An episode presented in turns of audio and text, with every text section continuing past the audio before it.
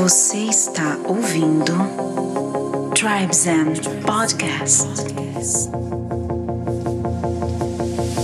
Salve tribo! Estamos começando mais um Tribe Zen Podcast. Eu sou o Lucas Aldi. E eu sou a Solires Longo e sejam todos bem-vindos para mais esse portal para a expansão da consciência. Bem-vindos, vocês que estão chegando agora no nosso canal do YouTube. Agora eu vou falar para vocês aqui na câmera porque eu vou confessar uma coisa. Estamos aqui expandindo aos poucos, um passinho por vez, né? É, conquistando novos equipamentos, novos recursos para a gente trazer essa mensagem da forma mais legal possível. Faz pouco tempo que a gente está no YouTube e hoje a gente tem uma câmera só, galera. Uma Essa câmera. câmera. que vocês nos veem aqui, é. assistem no YouTube. E a gente é muito grato por todos que estão nos assistindo, por todos os comentários, todos os novos seguidores. A gente está muito feliz com, esse, com essa expansão que a gente está indo aos pouquinhos, mas ao mesmo tempo está sendo rápido, né? Então, é assim. Não é que não queremos nos conectar aqui, mas o nosso primário aqui é nos conectar com o nosso convidado para a gente ter essa, essa fluidez na fala, no olho, né? E, e, a gente conseguir é, canalizar aqui esse papo, que ele flui naturalmente. Nosso podcast, alguns episódios, a gente tem um tema especial. Né? Vocês têm mindfulness, vocês têm ayahuasca, vocês têm várias ferramentas, recursos que a gente gosta de apresentar para vocês. Mas hoje Hoje a gente resolveu ter um papo mais abrangente, no sentido de que é um aprofundamento no ser, porque temos um convidado muito especial aqui recebendo na nossa casa hoje, né? Estamos com o Kurt. Seja muito bem-vindo, irmão. Uma honra ter você aqui. Compartilhando muita história, né? Sim, com muito amor. Uma bênção estar aqui entre vocês.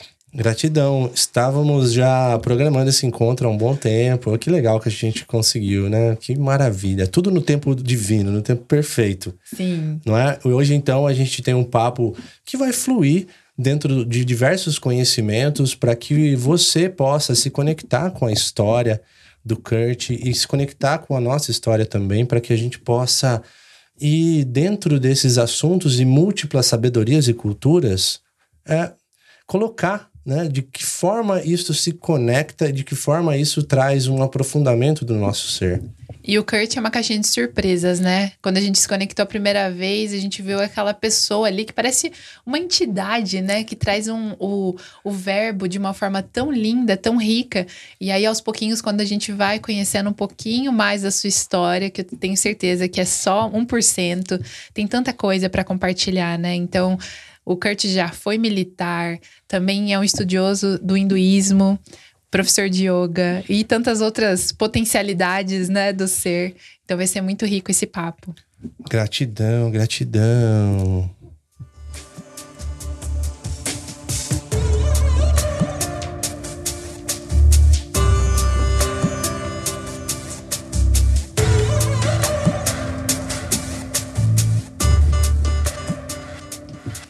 E a gente sempre começa o nosso papo com um belo de um brinde. Um brinde aqui. Com Caruna Kombucha. Caruna que maravilha. Kombucha, tintim.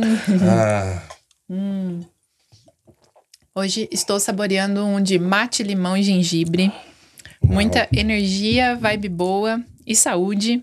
Saúde, energia, vibe boa, que é o, é o mote deles, né? Sim. E essa kombucha é muito especial porque é uma kombucha que pode ficar fora da geladeira, então você pode encomendar o seu pack em qualquer lugar do Brasil. E temos cupom de desconto para os nossos ouvintes, que é o cupom TRIBE15, onde você vai ter desconto e frete grátis. Maravilhoso. Aproveita para fazer a sua encomenda, porque assim, ó, vou, vou revelar que eu diminuí a lactose mas senti falta de probióticos, assim, para que minha saúde, que minha microbiota funcionasse muito bem.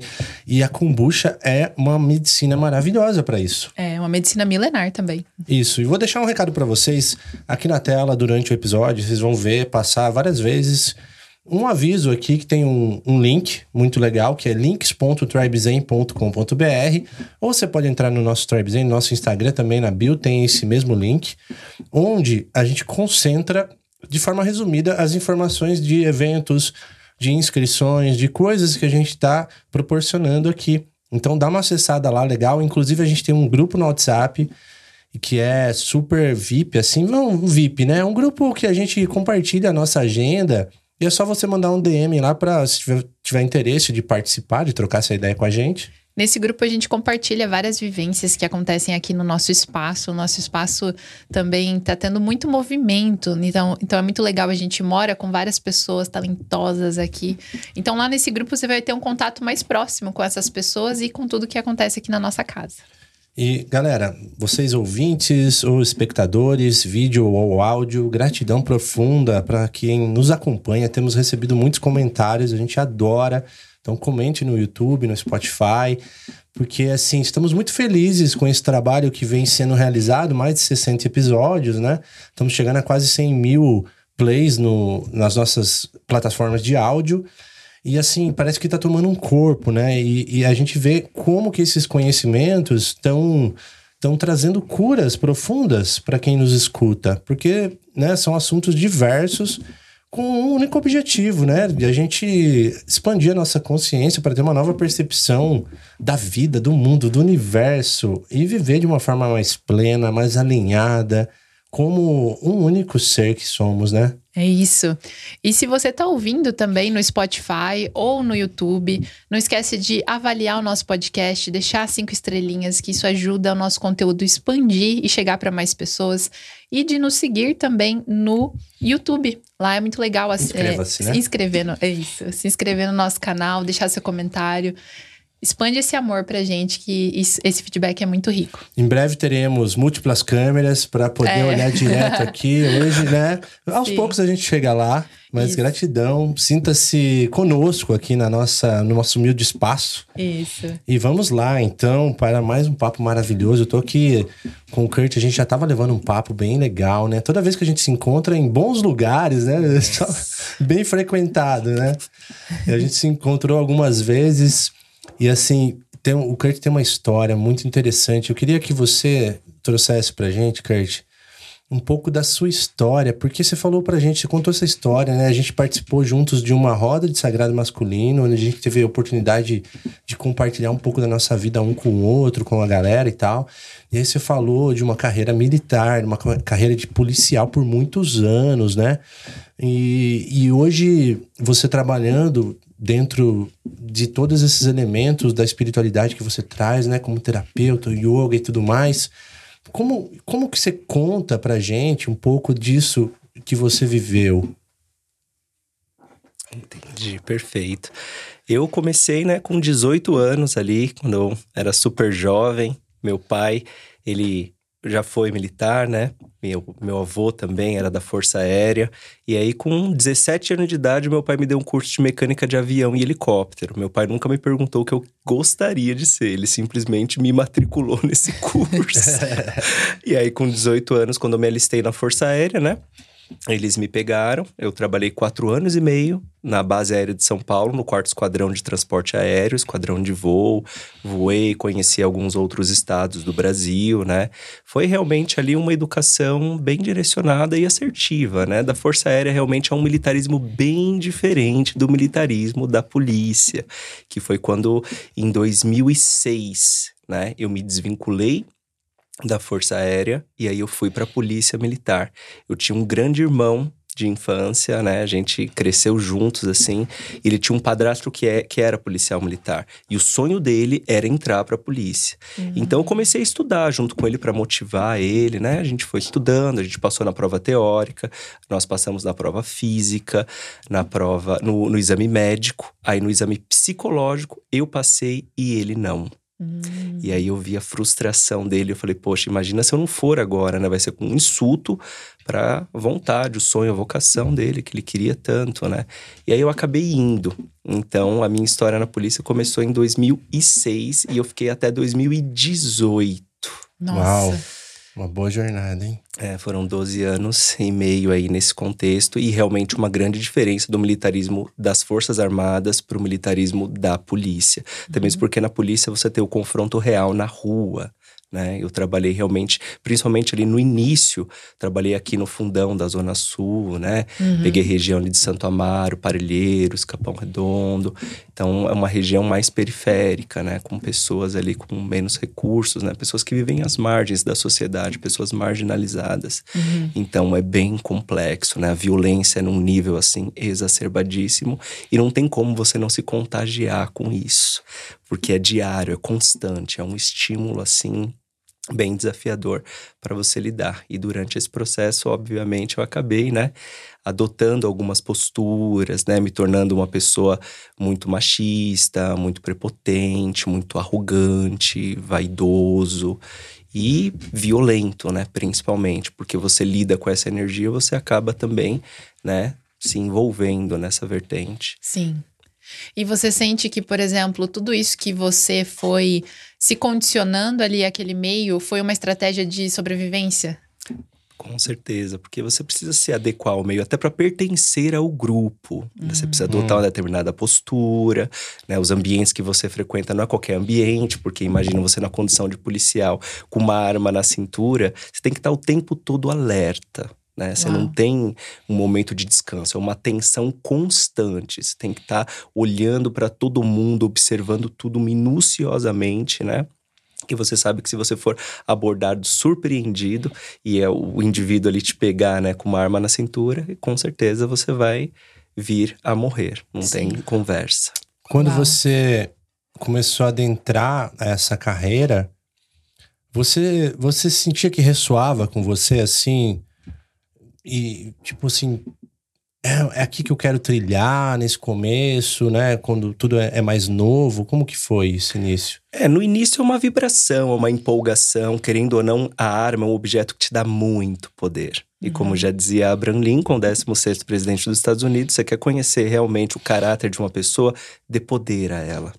E o que eu posso dizer é que, infelizmente, esse poder me levou para um lado bem complexo, como eu já disse aqui, volto a enfatizar, né? A arrogância, a vaidade, a prepotência, eu me achava melhor que os outros. Eu queria impor a minha verdade para os outros, né? Eu sempre fazia questão de mostrar que eu estava armado, Uau. né? A arma era um objeto que proporcionava esse poder, esse status, e querendo ou não, é algo que chama a atenção das pessoas, né? Então eu fazia questão de mostrar, de expor isso, né? Me sentia superior aos outros. Então eu caí muito para essa vertente, assim, do ego, da vaidade. Eu, eu trago esse assunto, até conversando com você aqui, trazendo isso no podcast, porque eu vejo uma coisa muito bonita na nossa jornada nesse plano, porque nós não somos, nós estamos. Então, muitas pessoas podem se identificar com um momento da vida que possa estar desafiador, que ainda não, não há tipo um, um caminho de consciência, mas que a gente está nesse progresso em direção a uma descoberta que é dentro dessa jornada através dos desafios que, que nos são apresentados, né? Eu tenho uma visão de que, é, de que esse plano perfeito da vida ele foi nos concedido com a nossa própria intenção de nos desenvolver aqui quando a gente encarna aqui. É uma visão que eu tenho, assim, dentro dos meus estudos, que tudo é perfeito. Então, esses desafios que são dados são justamente para que a gente possa redescobrir, revisitar a nossa essência e falar assim, não, tá, é isso, meu, eu tô conseguindo caminhar em direção a algo maior, a uma conexão realmente divina. Você pensa algo nesse sentido? Sim, com certeza, né? Um processo de lapidação, essas experiências, elas mostram pra gente, né? Uma realidade distinta da nossa. E é importante a gente, a gente extrair realmente ensinamentos disso. Por mais desafiador que seja, você olhar e falar, "Pô, o que que isso tá me ensinando? O que que isso tá me mostrando? O que isso tá me revelando? Exato. Eu sei que, independente desse contexto, eu pude ajudar muitas pessoas, eu pude realmente ser um canal ali para contribuir de uma forma positiva também. Então, hoje eu integro, eu aceito, eu respeito, eu reverencio, porque fez parte da minha história. Eu não tenho como tirar isso dentro de mim. Né? Então, não julgo, não condeno, não critico, mas busco realmente olhar com um olhar mais humano, mais sensível, mais sutil porque isso realmente falta muito dentro da instituição. A gente percebe que você vai se tornando uma pessoa assim mais fria, né? Você vai perdendo muito da sua sensibilidade Então, é um resgate que você precisa fazer depois, porque infelizmente a profissão te endurece demais, né? Imagina, é rotina você ver pessoas mortas das mais distintas e peculiares formas. Eu perdi as contas de quantas pessoas eu vi fazer a passagem na minha frente, das formas mais peculiares possíveis. Sim. Então, isso marca você. Né? E aí você passa a dar mais valor para a vida, porque você percebe que a gente está aqui é um sopro, para você ir embora é muito rápido. Então a gente precisa realmente fazer a diferença. Independente Perfeito. do que a gente passou na nossa vida, não importa, desde que a gente consiga ter essa visão tão bonita que você traz e que o nosso irmão Mena também já falou com muita honra sobre tudo o que ele viveu também, né, no, na carreira militar, o Felipe Speri, outras pessoas que é, é do nosso convívio. E quando eles falam desse passado, eles falam com honra, com muito carinho e amor por não assim sendo um demônio do seu passado, uma sombra que eu quero apagar ou que isso não faz parte, eu julgo, não. Isso é parte do meu ser. Uhum. E eu compreendi essa jornada para que eu possa ser quem eu sou hoje. Perfeito, exatamente. Não é excluir, né? É você integrar e realmente observar o que eu pude aprender com isso, a honra, a disciplina, o companheirismo, querendo ou não, uma egrégora ali que, meu, você precisar, todo mundo chega. E essa questão da cooperação é algo fundamental. Uhum. Hoje, mais do que nunca na minha vida, eu busco sempre estar envolvido, né? Associado com pessoas que tenham esse, esse nível de consciência, da cooperação. Né? A gente já vive um ambiente, um contexto de muita competição, principalmente no contexto capitalista que nós vivenciamos. Sim. Então, a gente precisa cada vez mais estar olhando para essa vertente da cooperação. O que eu posso fazer para ajudar o meu irmão? Né? Uhum. Né? Que tipo de palavra, de exemplo eu posso trazer para contribuir, para agregar? E eu vejo que foi um processo, né? Toda essa construção do que você é, atua hoje, né? Na sua profissão, no seu servir. Mas qual que foi, dentro da, da carreira militar, qual que foi a primeira virada de chave, assim, que você falou... Opa, parece que isso não tá muito certo. Em 2013, setembro de 2013, eu tive uma paralisia facial chamada Síndrome de Bell. Segundo a medicina ocidental, é um problema neurológico incurável e foi devido ao estresse. Então eu vi que ali eu entrei em colapso, né? Nós temos aqui no rosto um tendão chamado trigêmeos e esse tendão ele perdeu a rigidez, ele ficou flácido, então, então meu rosto ficou caído. Uhum. E quando eu conheci a Kelly, a minha esposa, eu tava assim, com a boca torta e com o olho aqui caído. O olho não fechava, eu tinha que ficar pingando colírio. Uau. Então eu tive que entrar em colapso primeiro para começar a me olhar, me enxergar né? Tem pessoas que vão para a espiritualidade, para um caminho de expansão de consciência através do amor. Eu fui através da dor e do sofrimento. Eu tive que chegar realmente nesse patamar para que eu pudesse me olhar, para que eu pudesse me perceber e realmente assumir que algo não estava correndo de uma forma positiva. Uhum. Foi aí que eu fui buscar terapia, peguei afastamento psiquiátrico, fiquei um ano afastado da polícia, Nossa. buscando me cuidar, me olhar. Comecei a pós-graduação em yoga, comecei a cair para uma vertente completamente diferente, porque eu vi que eu realmente estava alterado, eu estava estressado, eu era uma pessoa muito ríspida, uhum. né, muito violento, muito agressivo, e eu via que aquilo estava fazendo mal para mim mesmo. Sim. E você chegou a investigar, assim, se tinha algum, alguma raiz? Porque, porque eles falam, né, que tudo que, que reverbera no nosso corpo através de doença ou alguma, algum acidente, geralmente tem uma raiz. Você chegou a investigar o porquê que aconteceu essa paralisia? A conta do estresse profissional mesmo. Eu não hum. tinha, assim, momentos de lazer, de tranquilidade. Eu não investia nisso né? Infelizmente, assim, quando a gente está nesse contexto, principalmente porque a remuneração na polícia não é das melhores. Então, uhum. você sempre tem que buscar uma outra ocupação profissional também para conseguir ali juntar os orçamentos e conseguir ter uma vida, né, mais ou menos equilibrada. Uhum. Então, eu trabalhava bastante, eu não olhava muito para essa vertente de lazer, de saúde mental. Eu não tinha momentos de tranquilidade, de paz, eu era muito agitado. Uhum. E realmente, quando eu conheci a ayahuasca em 2009, aí foi o gatilho que desencadeou um processo assim colossal. Que Uau. teve o seu ápice em 2013, que foi o mesmo ano que eu tive a paralisia facial.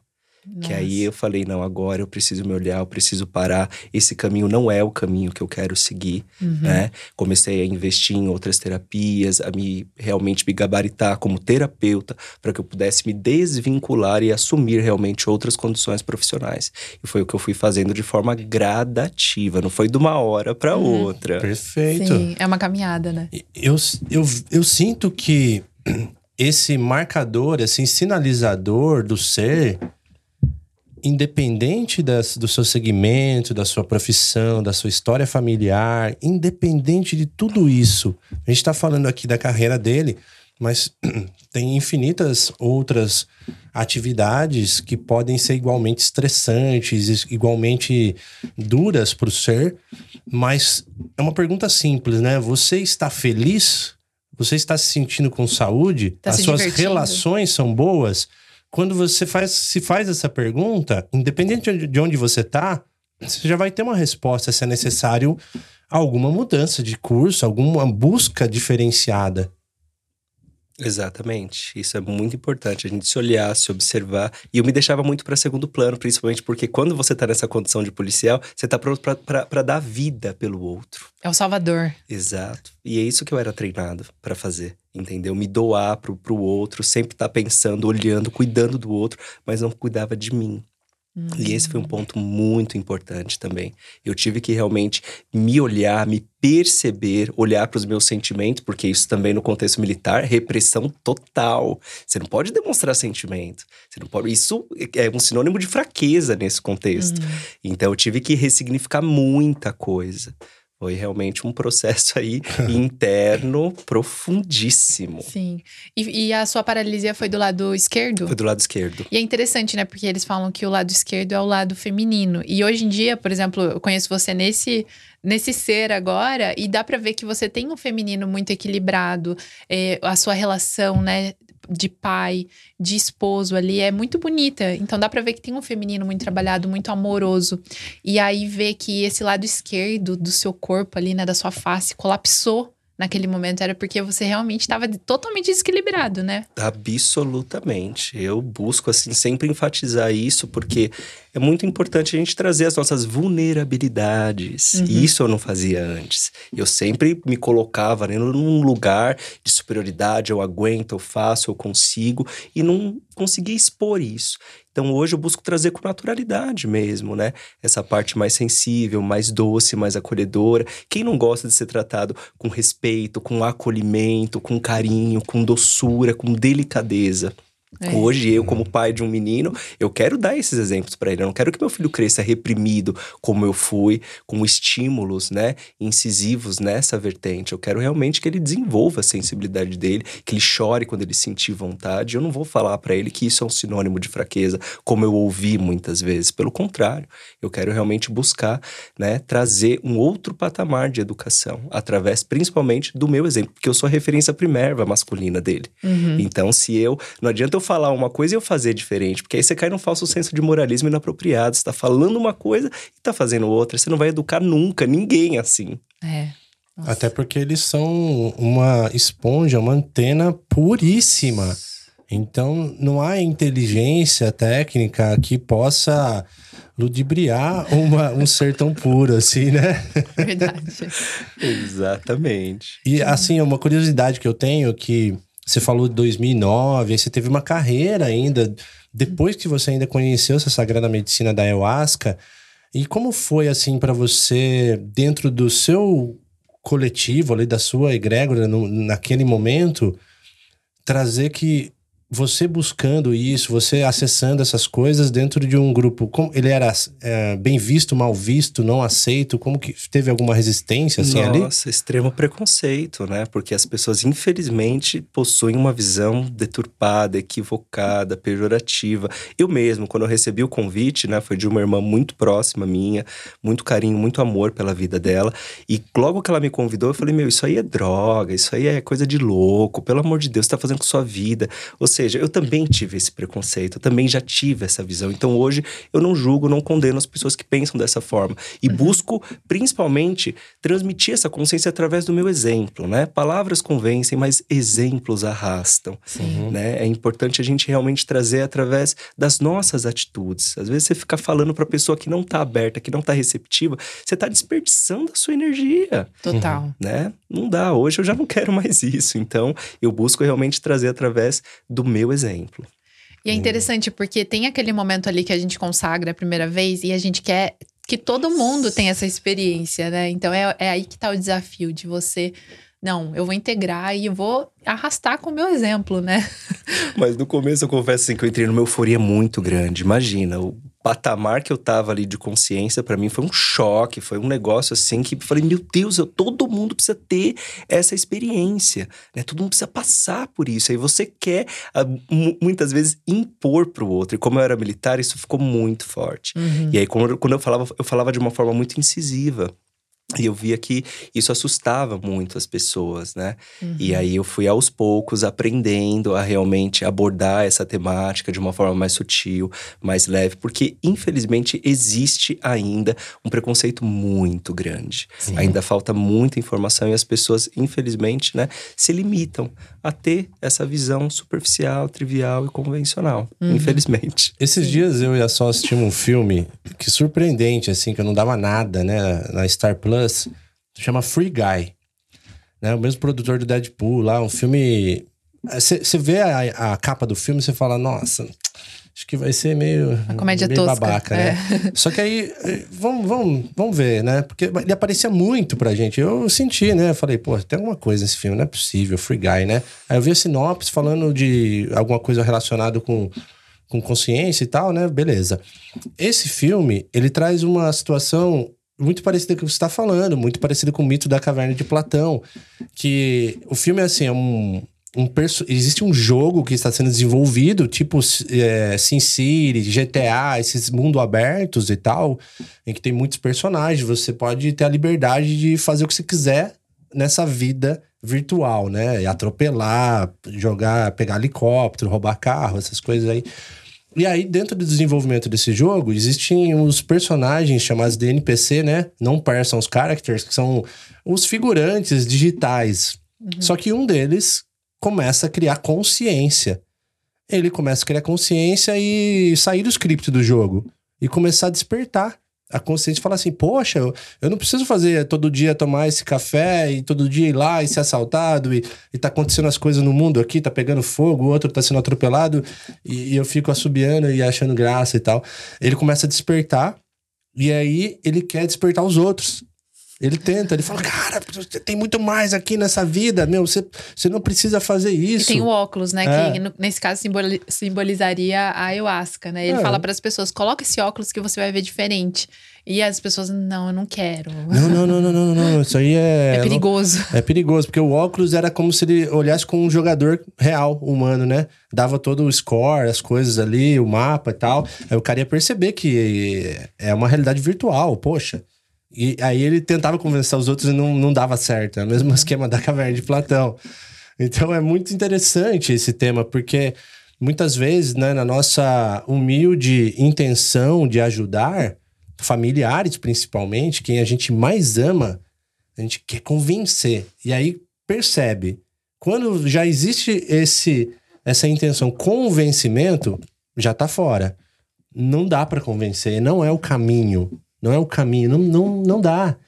O máximo que você pode falar é dar uma, uma referência sua, né? Uma opinião, como que a, a Mel fala sempre, ela ela recomenda. Recomenda. Recomendo, porque eu já passei por isso. Uhum. É isso. O dia que você sentir, você querer, querer mais informações, se interessar mais, eu tô aqui. Sabe? E esse é o caminho, pelo, pelo exemplo mesmo. Eu, eu cheguei também dentro desse caminho das medicinas das plantas de poder, justamente também por exemplo. Eu li um livro do Tim Ferriss, né, o, o Ferramenta de Titãs, e ele descreve num capítulo lá a experiência dele com a ayahuasca. Ele é um cara que eu admiro, que eu gosto da forma de pensar, de como ele traz toda essa parte do corpo, da É uma mente. pessoa que deu certo na vida e, ela, e falo, ele tomou. Poxa, que interessante isso, né, meu? E, e- e o relato dele não é, não é leve, assim, é um relato pesado. Mas me, foi me dando confiança de falar assim, cara, é, tem coisa aí, né? Tem coisa aí.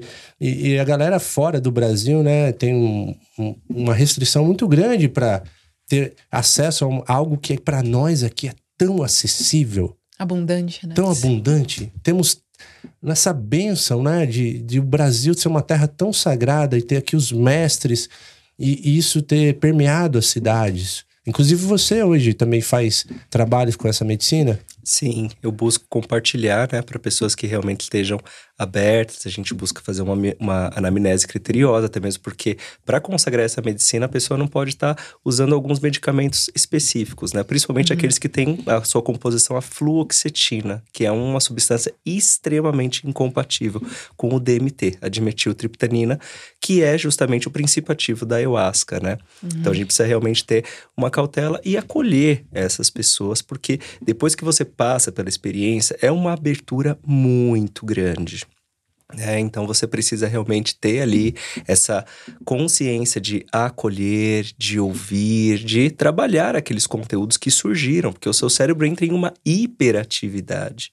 Né? Então a gente precisa realmente ter um direcionamento assertivo para que a pessoa possa integrar tudo o que ela recebeu de informação. Que bonito. Curiosidade, você falou também em 2009 e tal, então você estava no ápice do estresse, no ápice de um, de um ser que estava ali com tudo isso carregando de- dentro de si, né? É, uma agressividade, como você falou, e várias outras coisas. Como foi essa experiência inicial, assim? Foi tipo de. Foi muito dura pra você? Nossa, foi.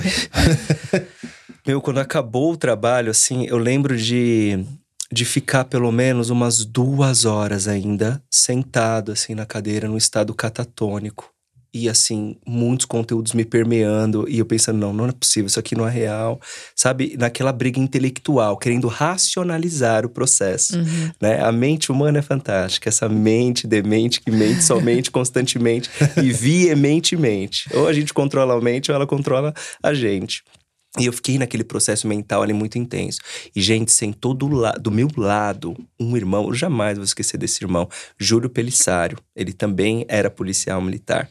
E ele sentou do meu lado e falou: Olha, eu peguei a sua ficha aqui de anamnese e eu vi que você é da corporação, né? Eu também pertenço à corporação. O meu QRA, que é nome, né? É Pelissário na, na, na corporação. E eu falei: Pelissário? Eu abri o olho, esse hora que ele, eu falei: Não acredito que você tá aqui. Aí ele, você me conhece? Eu falei, você não lembra de mim? Ele falou, não, você, você é do, do GAT? Eu sou do GAT, né? Eu trabalho lá e tal. Eu falei, não, você foi meu instrutor de condicionamento físico em 2006 na Escola de Soldados em Pirituba. Uau. Esse cara fez eu comer lama, pisou na minha cabeça. O treinamento militar é assim, né? Faz parte do processo. E eu queria ver o diabo, mas eu não queria ver ele. e o cara tava do meu lado no final do processo. Foi a pessoa que me Uau. acolheu. Uau. Então, olha o que o universo faz com a gente Nossa. É incrível, é fantástico. Eu tenho muita gratidão, muita reverência por esse irmão, porque só quem tá dentro desse contexto sabe o que é realmente vivenciar, né? Estar dentro de um uniforme e ter acesso ao que um profissional de segurança pública tem. Uhum. Então ele me acolheu assim de uma maneira indescritível, contribuiu assim infindavelmente para o meu processo de desenvolvimento ali. Que bonito. E você sente que, por exemplo, depois que você consagrou, você, você ficou ainda um tempo como militar e você sente que começou a abrir ali a sua mediunidade? Como que era pra você estar nesse campo que é tão denso com uma mediunidade já aflorando? Como que era? É, foi bem desafiador, principalmente porque assim, eu tinha muitos pensamentos suicidas, Uhum. né? Você começa a perceber que, querendo ou não, a profissão vai deixando você meio que perturbado. Essa é a palavra, Uhum. né? Porque você lida com forças, com energias que não são nem um pouquinho positivas. Né? Ninguém chama a polícia pra uma festa, a não ser que o som esteja alto incomodando a vizinhança, É. né? Mas são sempre situações de conflito real mesmo, né? Situações bem delicadas e é uma energia muito carregada. E eu fui começando a ver coisas por trás disso. Eu fui começando a realmente ter acessos, né? Uhum. E isso foi impactante, porque também como é que você vai conversar a respeito dessa temática com pessoas que não têm esse conhecimento? Aí você começa a falar, ih, meu, o cara tá ficando louco, esse cara aí é 13. Você vai sendo excluído. Aham. entende? Ainda mais, nossa, nesse contexto, que infelizmente não, não, não existe muito esclarecimento espiritual nessa vertente, Sim. né? Então você acaba se sentindo um pouquinho sozinho, excluído, infelizmente. Sim. Nossa, Uau. que história interessante. E eu quero saber também, né? Porque quando eu conheci você, né? O Mena deu referências maravilhosas sobre o seu conhecimento do yoga, do hinduísmo. Como que você foi se aprofundar nesses estudos em- na sequência disso? É, então, eu tive a bênção de, em 2013, justamente quando eu tava com essa paralisia facial, eu conheci a Kelly, que é minha esposa, né, numa feira mística. Eu tava em um stand de xamanismo e a Kelly tava em um stand de yoga. Então, eu falo que a gente fez um intercâmbio espiritual. A Kelly É. trouxe o yoga pra minha vida e eu levei o xamanismo pra vida dela, né? E aí eu comecei a estudar, fiz o- a formação em yoga como pós-graduação, né? Hum. Uma linha mais acadêmica, mas em 2018 eu tive a benção de estar indo pra Índia. Uau. E ali foi uma experiência que, nossa, olha, eu, eu recomendo com muito amor, com muito carinho, né? As pessoas terem realmente essa conexão, porque a Índia é o berço da espiritualidade nesse plano terreno. Uau. A devoção, a entrega das pessoas é algo sublime, lindo, é divino. A harmonia que eles vivem, mesmo em meio ali a tanta pobreza, né, uma escassez muitas vezes de recursos, o saneamento básico é bem precário, mas você consegue enxergar a espiritualidade, a entrega das pessoas, a devoção. E isso faz toda a diferença em um ser humano. Hoje, quando eu olho para uma pessoa, eu não estou preocupado com a roupa que ela está vestindo, com a condição social dela, com a classe que ela pertence. Eu busco realmente olhar para a alma. E eu via essa sinceridade, né? Essa conexão sincera, autêntica, genuína mesmo. E isso me tocou profundamente. Inclusive em Varanasi, que é a cidade sagrada do Senhor Shiva, o primeiro nome de Varanasi é Kasi. Kasi significa iluminada. Existe uma, uma um mito que diz que se você faz a passagem, você desencarna nessa cidade, você quebra a roda de Sansara, que é os ciclos de morte e encarnação, né? Que todos nós temos. E se você faz a passagem nessa cidade, você sai desse ciclo de Sansara. Você Uau. se funde realmente ao divino. E muitas pessoas vão para lá para morrer lá. Tem até algumas casas, né, que são especializadas em acolher esse público. Pessoas que já estão idosas, numa idade avançada, elas se recolhem nesses lugares, que, né, que recebem elas, para que elas façam a passagem por lá. E são cremadas na beira do rio Ganges. Nossa. E eu passei por um ritual né, né, na cidade de Varanasi, que você acende uma lamparina Uhum. e você faz um pedido e deposita essa lamparina no rio Ganges. né? O rio Ganges, para eles, é sagradíssimo. Representa uma deusa, que é justamente a cunhada do senhor Shiva, né? Mãe Ganga. E eu pedi, adivinha o que eu pedi? Isso em 2018, né? Olha só o que eu fui pedir. Eu tava na condição de policial ainda, em 2018, quando eu fiz essa viagem Uau. né? E eu acendi aquela lamparina e pedi o seguinte: eu falei, olha, eu gostaria muito, senhor Shiva, de viver a minha vida dedicada ao yoga, de levar essa ciência para outras almas, né? Me desvinculando da minha atual condição profissional. E no mesmo ano, em 2018, foi o ano em que eu fui exonerado a pedido. No dia 21 de julho de 2018, foi publicado em Diário Oficial a minha exoneração. Foi o Uau. ano que eu me desvinculei da polícia. E aí eu comecei a viver da psicologia, né? Que é a minha Uhum. formação acadêmica, do yoga e também nos trabalhos espirituais, nessa vertente do xamanismo. Que bonito. Foi uma virada de chave, nossa, virada de vida. Tava buscando, né? Que lindo. Intencionou de forma profunda. E, e lá foi quando começou a sua devoção a Shiva?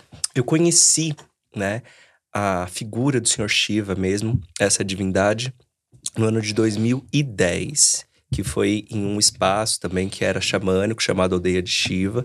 Eu frequentei durante algum tempo esse espaço, ficava na época ali em Santana de Parnaíba, hoje eles não, não estão mais lá. Mas desse espaço só restou para mim a devoção ao Senhor Shiva mesmo, né?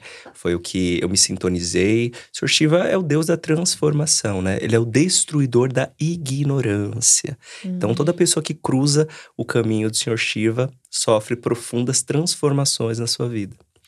Que bonito. E ele tá conectado também com essa figura masculina, né? De- De, força, mas ao mesmo tempo de ser ali um. É um guardião, né?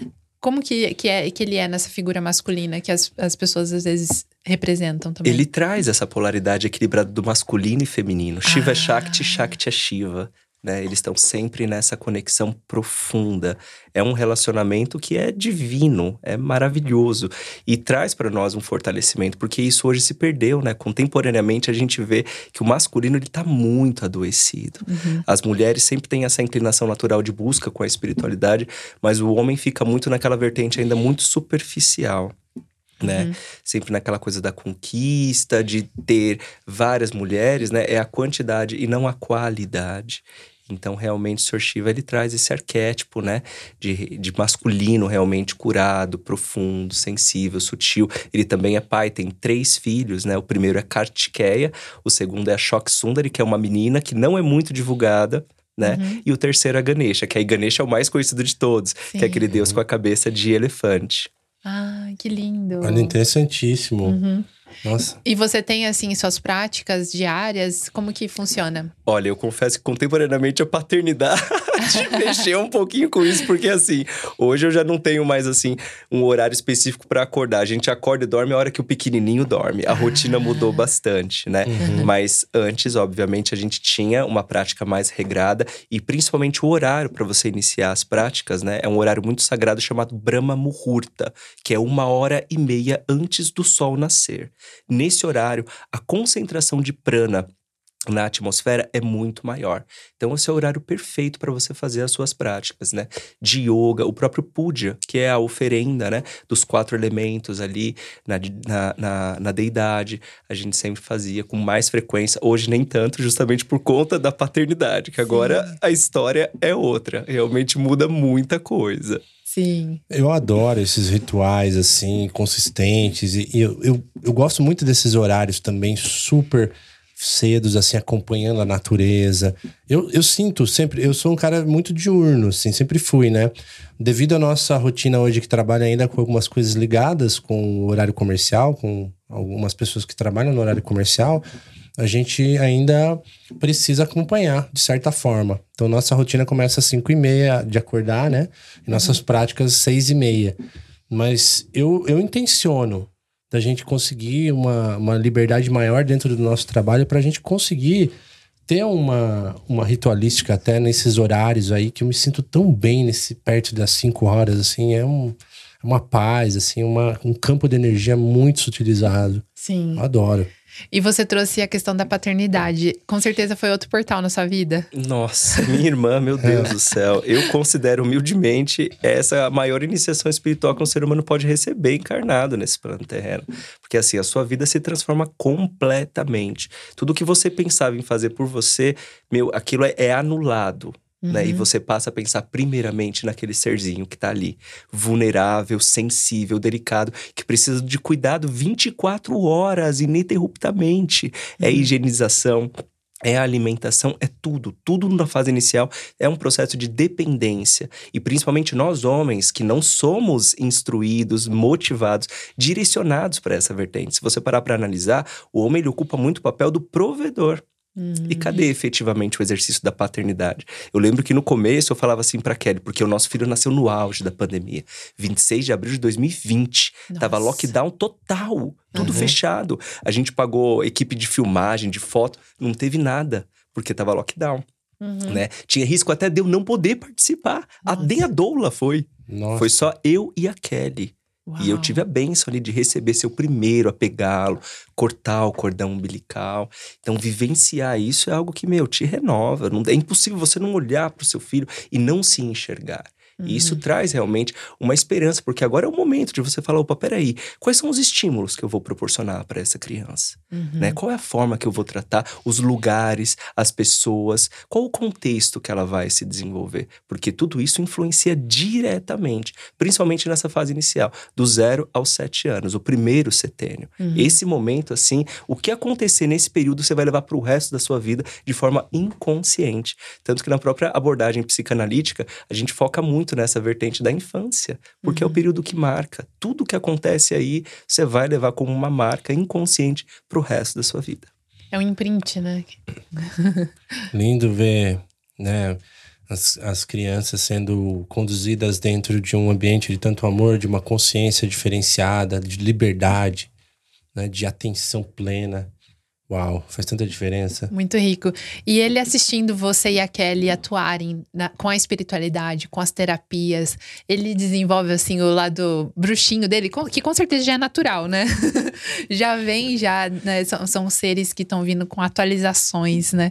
E a, a gente aprende muito com eles. E como que é ele nesse meio? Ah, ele é maravilhoso. Ele pega o incenso, ele faz o puja, ele mantra. Tudo que ele vê a gente fazendo, ele reproduz. E esse é o ponto. Você vê que o ser humano ele aprende através de imitação, né? Então, por isso que a gente fica muito focado nessa vertente. Quais os ambientes que a gente vai levar essa criança? Hoje, particularmente, quando uma pessoa me faz um convite para ir em determinado lugar, primeira coisa que me vem à mente: esse lugar é compatível que eu leve o meu filho? Se for, ok, nós iremos. Se não for, não. Que Que hoje realmente tá com ele faz toda a diferença. Ele tá falando de um, de um baby de três aninhos, né? É. Olha que lindo isso. Muito bonito. E assim, ó, você tem uma característica que é bem interessante, que eu vejo, de ter navegado por várias culturas e conhecimentos, né, formais e culturas mais místicas também. Como que para você tudo se conecta e tudo faz sentido agregando esses saberes sem ter uma limitação dentro de ah, é isso e, e acabou, vou seguir esse mestre, vou seguir essa doutrina. Como que funciona para você? O que, que você acha que trouxe para sua vida essa, essa, esse misto de culturas e conhecimentos? Ah, me enriqueceu bastante. Eu busco particularmente ter uma conciliação harmônica entre a ciência e a espiritualidade, né? Buscando sempre esse complemento aí uma na outra, porque a gente vê que a gente tá aqui nesse contexto de terceira dimensão e a gente tá muito no mental, no racional, tem gente que só acredita no que vê, né? E como já dizia Saint-Exupéry no Pequeno Príncipe, o essencial é invisível aos olhos. Então a gente precisa aprender a enxergar com os olhos da alma, nos conectar com a essência uns dos outros. E isso a espiritualidade me trouxe. E eu testemunhei, eu tive, inclusive, uma experiência quase morte. Em 2018, eu e minha companheira estávamos saindo da chácara em Nazaré Paulista, que é a chácara do meu sogro, onde nós residimos hoje, né, contemporaneamente. E estava saindo ali da estradinha de terra e entrando para a rodovia. A faixa da direita, ela estava bloqueada, estava sendo feita ali uma manutenção na pista. E só, na época eram somente duas faixas. Então eu tive que entrar com o carro direto na faixa da esquerda. E estava vindo um veículo em altíssima velocidade. E colidiu na traseira do meu veículo. Eu, na época, era policial e estava sem cinto de segurança. Então o carro capotou várias vezes na pista. O carro parou assim, ó, tombado assim, ó. A minha janela aqui, ó, para baixo. E eu voei pro banco de trás. A Kelly, como tava com o cinto, com o cinto ela teve aquele efe- efeito chicote. Fraturou três vértebras da cervical. E eu caí desmaiado, fiquei 25 minutos desacordado. Nossa. E olha a bênção, olha que coisa interessante. O rapaz que colidiu conosco, o Rodrigo, temos amizade com ele. A gente sempre fala que a nossa amizade é um vínculo de alto impacto, marcante. Nunca vou me esquecer dele. Enquanto eu estiver encarnado nesse plano terreno, jamais vou esquecer desse episódio, dessa situação. E ele tirou a Kelly, primeiramente, do veículo, né? Ele apareceu, gente, isso era dia 1 de janeiro de 2018, né? 23 horas e 40 minutos, a rodovia sem iluminação naquela, naquele trecho, né? O KM 47 da rodovia Dom Pedro I, altura ali do bairro Moinho Grande, Nazaré Paulista. E aquele horário surgiu uma pessoa do nada. E essa pessoa que surgiu, ela ficou segurando a mão da Kelly, que ele tirou e colocou na grama, e ele voltou pro carro para ajudar a me tirar de lá, né? Uhum. E aí me tirou, saí do carro, né? Depois de 25 minutos desacordado, com o carro ligado, tombado na pista, Nossa. né? E o- aquela pessoa que apareceu ficou segurando a mão da Kelly. Quando eu e ele voltamos pra lá, onde é que tava aquele cara? Nossa. E aí? Arrepiou até o couro cabeludo. Amada do céu. Foi um negócio assim que eu falei, meu Deus do céu, tipo, a gente não tá sozinho. Aham. Por mais que você queira pensar, por mais que você seja cético, quando acontece uma situação dessa, gente, não tem como você não ser mexido. E principalmente o que eu vivenciei nos 25 minutos que eu estava ali desacordado. O amparo, o acolhimento que eu recebi. Entendeu? Ali eu pude perceber o que é um pouquinho do outro lado. Eu que já tinha tido tanta experiência com morte, também passei por essa experiência para realmente ver, sentir e aprender a não ter medo disso, porque é um processo natural que todos nós vamos passar. Uhum. Quanto mais a gente aceitar, receber isso com amor, com carinho, faz parte. Entendeu? É uma outra vivência, um outro plano mais sutil. Você não vai ter a densidade dessa matéria, uhum. entende? E a gente tem que trabalhar esse desapego, porque o último desapego que a gente vai ter aqui nesse plano terreno é justamente do nosso próprio corpo. Daqui você não leva nada, nem, nem o seu corpo você leva. É. é só sua alma, é só sua essência. Então muitas vezes a gente fica tão preocupado em juntar bens materiais e internamente Quais são os sentimentos, os conteúdos que você está realmente juntando, que você está ali desenvolvendo, né? Uhum. Compartilhando, porque é isso que você vai levar esse amor, esse respeito, essa união, essa conexão pura, sincera, genuína. Isso Sim. nutre a nossa alma. Como é bom você estar próximo de pessoas que estão na mesma conexão, pessoas que se respeitam, pessoas que se ajudam, pessoas que se amam. Isso uhum. hoje para mim é o maior valor que existe. É o que eu mais quero e o que principalmente eu quero transmitir para o meu filho. Uhum. Entende? Para que ele consiga realmente desenvolver essa consciência e estar próximo de pessoas que agreguem, que contribuam, que façam a diferença no mundo, porque mais do que nunca nós estamos precisando. Sim. Olha o patamar que a gente está chegando né? Olha, a gente está destruindo o planeta, aquecimento global cada vez mais intenso, né? uhum. né? E o que, que vai restar para as futuras gerações? Será que a gente tem que pensar somente em nós mesmos no momento presente? O que, que vai lá na frente sobrar? Para essas crianças que estão agora se desenvolvendo. Então, eles precisam de exemplos. Uhum. Por isso que tem tanta gente despertando, né? E esse é o, o sentimento da nova era, isso que você trouxe, né? Da colaboração, da cooperação, do coletivo. Isso é a nova era, porque a gente está voltando para essas origens, né? Hoje a gente vive, por exemplo, num coletivo aqui com várias pessoas que não são da nossa família de sangue, mas consideramos nossa família de alma. E me vem muito essa memória, por exemplo, quando minha avó contava histórias de que a família toda morava no mesmo terreno e eles se uniam ali em volta de uma fogueira, de um fogão de lenha que seja, para desfrutar a vida. Então a gente está voltando a recordar disso e com uma nova consciência, um novo paradigma. Perfeito, maravilhoso, uhum. divino isso. Lindo mesmo. Eu, eu sempre fico pensando também, né, quando a gente começa nos assuntos de espiritualidade, de tudo isso que a gente traz de várias culturas, né? E aí eu vejo você falando, isso é aplicado na prática, né? Como que a gente aplica tudo isso que é aprendido, vivenciado no hoje, no agora, para contribuir com o todo e até, né, iniciando por nós mesmos, né? Se a gente não se conhece, não se cura, não, a gente não tem como colaborar com nada. Né? É, o primeiro passo é faz o que o Murilo Gun sempre fala, né? Faz o teu e aí o teu reflete. Uhum. A partir do faz o teu, você vai você vai iluminar, contagiar. E na sua visão, assim, todos esse, esses conhecimentos culturais, como que ele pode beneficiar, beneficiar as pessoas na prática hoje? Assim, como que a vida delas pode ser melhor se elas tiverem contato com esses conhecimentos? Ah, faz muita diferença. Eu, por exemplo, né, quando a gente pega o yoga, né, vamos falar um pouquinho de yoga. O yoga ele tem uma vertente filosófica ali e um código de ética, né? O yoga é um caminho óctuplo, né? É, yamas, niyamas, asanas, pranayamas, pratyahara, dharana, dhyana e samadhi. Esses são os oito passos, os oito degraus que o yoga nos ensina. E quando a gente pega ali o começo, yamas e niyamas, é um código ético. Uhum. Né? Não vou falar de todos aqui para não estender muito, mas vou trazer um, por exemplo, a rimsa, a não violência. Uhum. Imagina eu, um cara violento, agressivo, ríspido, rígido, autoritário, me deparei com essa situação de ahimsa. Opa, peraí, agora é não violência né? E eu fui uhum. começando a perceber o quanto isso fez bem para mim realmente, né? Eu posso trazer aqui com propriedade inequívoca para vocês que hoje eu vejo que a violência não é um caminho de evolução, não é um caminho realmente, né, de expansão. E eu vivi muito tempo nisso, uhum. né? A uhum. violência só gera mais violência. É o estado máximo da ignorância humana.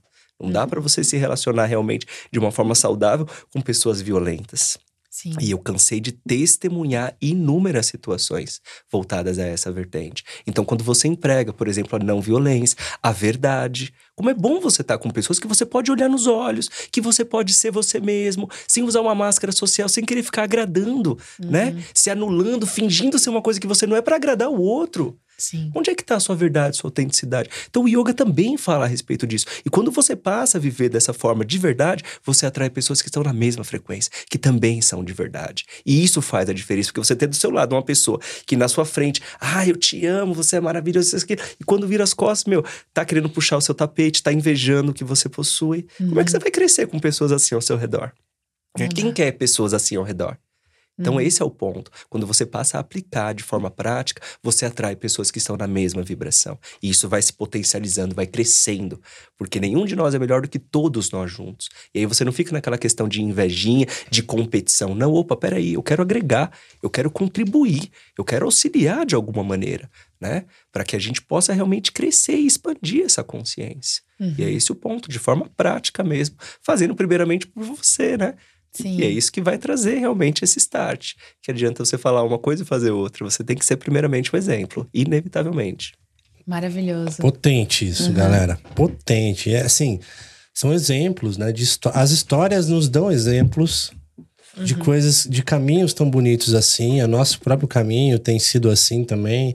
A gente pode falar por experiência própria como que a nossa vida tá cada vez mais bela através desse, dessa jornada uhum. de conhecimento, de autoconhecimento, de autoconsciência. Né?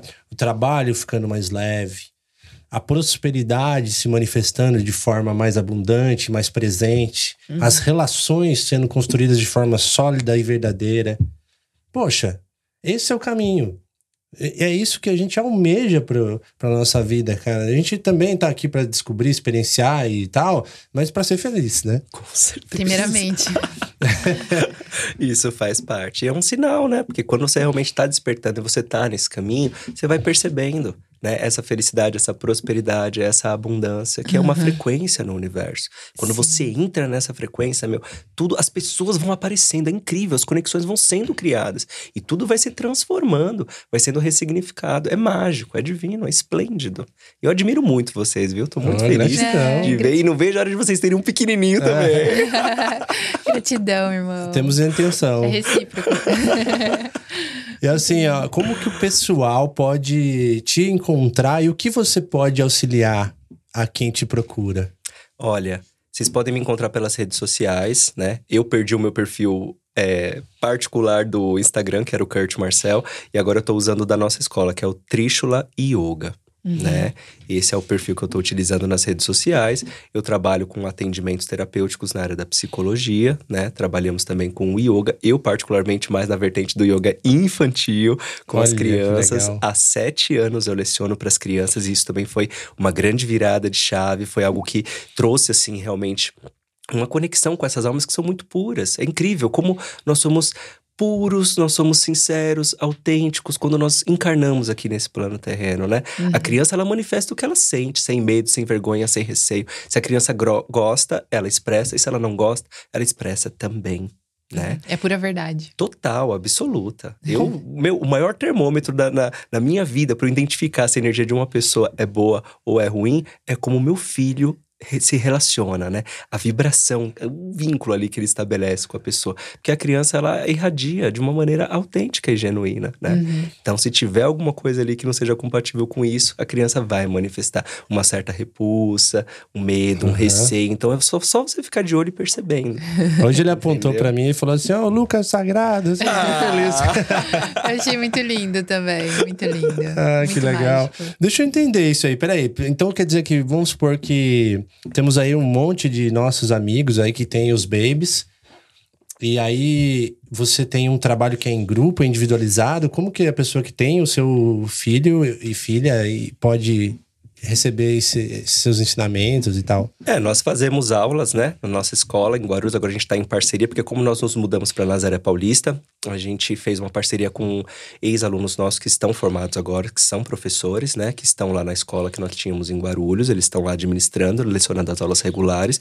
E eu e a Kelly, a gente vai dar ali cursos, né, e aulas pontuais. Hum. E principalmente nessa vertente hum. agora de yoga infantil, eu abri duas aulas nessas férias, né? Então a gente se reuniu lá, os pais com os filhos, porque, gente, o maior presente que um pai ou uma mãe pode dar para o seu filho é o seu tempo tempo. É. Isso é algo precioso. Você pode pensar em querer dar o presente mais caro do mundo, mas nada vai se comparar e ser mais importante do que o seu tempo de qualidade com essa criança, entendeu? Uhum. Porque é isso que vai nutrir a essência dela.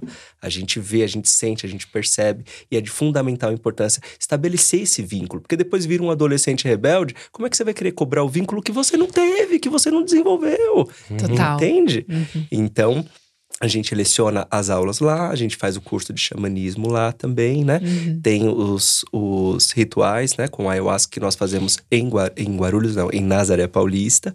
E tem os atendimentos psicológicos, que agora a gente está de forma online, para a gente poder também ter uma maior autonomia nessa vertente, né? A gente está viajando aí, né, quase que direto, então é importante a gente poder estar, independente do lugar que a gente esteja, a gente poder estar atendendo, dando esse suporte. Maravilhoso. Uau. E Kurt, para os nossos ouvintes aqui, que muitos que chegam no canal, às vezes estão iniciando a sua jornada do despertar, realmente tá, alguma chavinha tá virando. Qual a mensagem você daria para alguém que tá iniciando esse caminho? Ah, busque estar próximo de pessoas que te inspiram, que te motivam, que te acolham, que tragam referências positivas para que você possa naturalmente ir integralizando isso dentro de você, né? Isso é fundamental e foi o que fez grande diferença na minha vida. Eu comecei a mudar os ambientes que eu frequentava, né? Imagina no contexto militar, muito bar, muita bebida, muito prostíbulo, né? Para anestesiar, para você conseguir lidar com aquela dor. Não que justifique, mas infelizmente é o que é mais acessível ali e é o padrão, né? Que todo mundo segue. Então busque realmente estar próximo de pessoas que tenham algo, né? A compartilhar, que tenham propriedade no que faz, que sejam pessoas verdadeiras, autênticas, que motivem, que inspirem, para que você possa ir galgando isso, né? Com pessoas que já têm um pouquinho mais de experiência através do exemplo.